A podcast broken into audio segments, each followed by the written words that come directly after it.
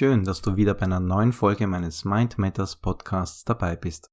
Diesmal geht es um das Handeln und was unserem Tun entgegensteht.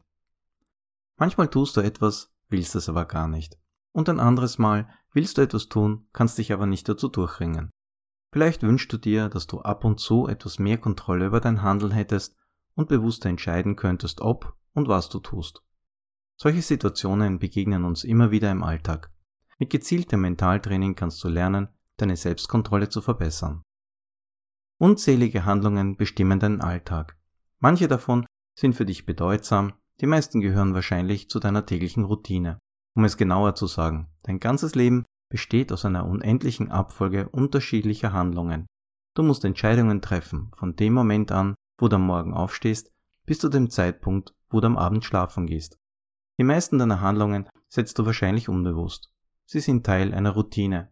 Du hinterfragst sie nicht und sie bringen dich meist verlässlich und sicher ohne großen Aufwand durch den Tag. Das spart dir eine Menge Energie.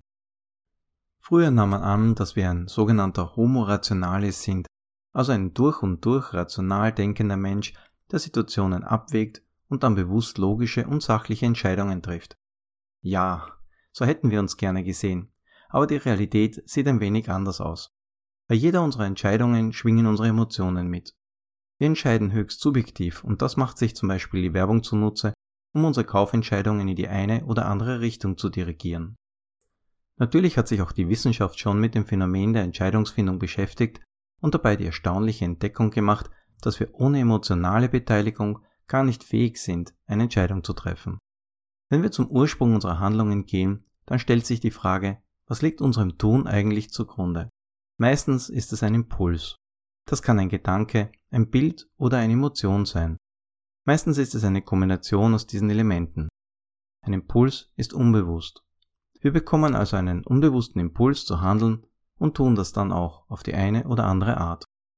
Wissenschaftler haben durch Tests herausgefunden, dass Entscheidungen, eine bestimmte Handlung auszuführen, zuerst in unserem Unterbewusstsein getroffen werden. Unser Bewusstsein wird davon erst mit einer Verzögerung von etwa 5 Sekunden in Kenntnis gesetzt. Trotzdem haben wir in diesem Moment die feste Überzeugung, jetzt spontan und bewusst entschieden zu haben. Doch so ist es nicht.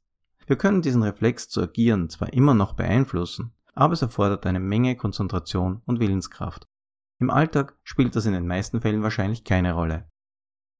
Kniffliger wird es da schon, wenn du plötzlich bewusst von deiner bequemen Routine und Automatismen abweichen willst, um neue zu etablieren. Wenn du zum Beispiel schlechte Gewohnheiten ändern, Versuchungen widerstehen, etwas Neues lernen oder mit mehr Ausdauer an einer Sache dranbleiben willst. Oder wenn du deine Reaktion auf etwas verändern willst. Die gute Nachricht, du bist deinen Routinen nicht hilflos ausgeliefert. Dein Geist ist anpassungsfähig und hat jede Menge Werkzeuge zur Verfügung, um neue Wege einzuschlagen. In einem schrittweisen Prozess kannst du lernen, bewusst immer mehr Einfluss zu nehmen um alte Muster zu durchbrechen und neue zu erschaffen. Zwei starke Verbündete in diesem Kampf sind hier deine Achtsamkeit und deine Willensstärke. Beide lassen sich durch mentales Training gezielt stärken und trainieren. Dann sieht die Sache schon ganz anders aus. Du bekommst auch hier einen unbewussten Impuls, um eine bestimmte Handlung auszuführen. Aber jetzt setzt du vor deine eigentliche Handlung zwei Filter. Erstens deine Achtsamkeit, mit der du dir klar machst, was gerade passiert und ob du das auch willst. Und zweitens deine Willensstärke. Die kannst du einsetzen, wenn es zum Beispiel darum geht, deinen inneren Schweinehund an die Leine zu nehmen und etwas Unbequemes durchzuziehen oder eine bestimmte Handlung lieber sein zu lassen. Erst dann schreitest du zur Tat. Damit du vor wichtigen Handlungen die beste Wahl triffst, musst du dir eine unbewusste Handlung zuerst bewusst machen. So erkennst du mit der Zeit ein bestimmtes Verhalten schon sehr früh und kannst die Kontrolle übernehmen. Dadurch hast du die Möglichkeit, es nachhaltig zu verändern. Aber zurück zu unseren Gewohnheiten. Es ist sehr schwierig, eine Gewohnheit komplett zu streichen, aber du kannst sie stattdessen gegen eine andere, nützlichere austauschen. Der erste Schritt besteht darin, dass du dir ein klares Ziel definierst. Was genau willst du erreichen? Bis wann und wozu? Wie du effizient mit Zielen arbeiten kannst, erfährst du in meinen Blogs und Podcasts mit dem Titel Ziele erreichen, aber richtig. Im nächsten Schritt ist es wichtig, dass du achtsam gegenüber deinen Impulsen wirst. Was sind die Auslöser für dein Handeln? Was lässt dich zur Schokolade greifen? Ist es eine spezielle Situation oder eine bestimmte Person? Oder sind es bestimmte Gelegenheiten oder Umstände, etwa die immer volle Naschlade im Büro? Oder was lässt dich zum Beispiel die Geduld verlieren und ärgerlich werden? Du kannst deine Achtsamkeit in jeder Situation verbessern. Sobald du die Situation analysiert und die Auslöser identifiziert hast, kannst du einen Plan entwerfen, um dein Verhalten nachhaltig zu ändern. Du kannst dazu an mehreren Stellen ansetzen. Einerseits, indem du versuchst, die Umstände zu verändern. Andererseits, indem du dir eine neue, motivierende Sichtweise erarbeitest, deine Einstellung zum Thema veränderst oder die Sequenzen deiner Handlungen erweiterst. Oft zeigen schon kleine Änderungen eine große Wirkung und du schlägst damit ganz neue Richtungen in deinem Denken und Handeln ein. Jetzt brauchst du noch eine Portion Motivation und Willensstärke, um in der ersten Zeit der Veränderungen dran zu bleiben, bis sich die neue Gewohnheit in deinem Gehirn gefestigt hat und zum Selbstläufer wird. Das kann im Schnitt zwischen vier bis sechs Wochen dauern. Dabei solltest du auch fair zu dir selbst sein und deine Erfolge entsprechend würdigen.